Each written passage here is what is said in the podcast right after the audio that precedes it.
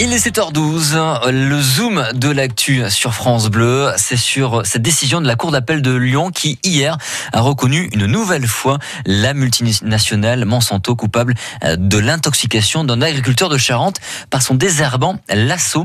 C'est la troisième fois que la euh, justice française va dans ce sens-là, une décision euh, qui va peut-être pousser de plus en plus d'agriculteurs à se débarrasser des produits phytosanitaires, voire de passer carrément au bio. Bonjour Lila Lefebvre. Bonjour, bonjour tout et la conversion du bio, c'est une réalité aujourd'hui dans la Loire. En 10 ans, le nombre d'exploitations bio a été multiplié par 10. Aujourd'hui, il y en a 462. Ça représente 9% de l'ensemble des producteurs agricoles du département.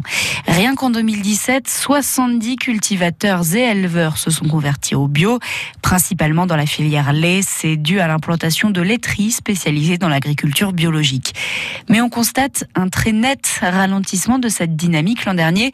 C'est marquant, hein. en 2018, ils sont moins d'une dizaine à être passés au bio dans la Loire.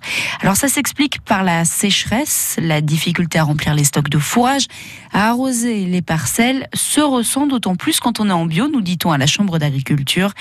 Ajoutez à cela la suppression de certaines aides régionales au maintien en agriculture biologique depuis janvier 2018 et au nouveau mode de calcul de la PAC particulièrement défavorable pour les éleveurs depuis cette année. Toutes ces incertitudes, on nous refroidit plus d'un. Ah, c'est vrai Lila, hein, ça renforce un peu cette image que les agriculteurs bio sont plus fragiles. Pourtant, Françoise Dufour vous dirait tout le contraire. Cette maraîchère s'est installée en bio à Dargoire en 2001. Donc ça fait bientôt 20 ans. Elle a repris une petite ferme vivrière. C'était une exploitation qui faisait 2 hectares de légumes, 2 hectares de verger au départ. Maintenant, on a 5 hectares de légumes. En ce moment, elle a grandi même sa dépendance, mais certainement pas pour y entasser des bidons de glyphosate. On n'utilise aucun produit de synthèse. Donc pour donner à manger à la plante, il existe des engrais organiques, donc à base de débris végétaux, à base de, de tourteaux. Et ça, c'est tout à fait possible de les utiliser.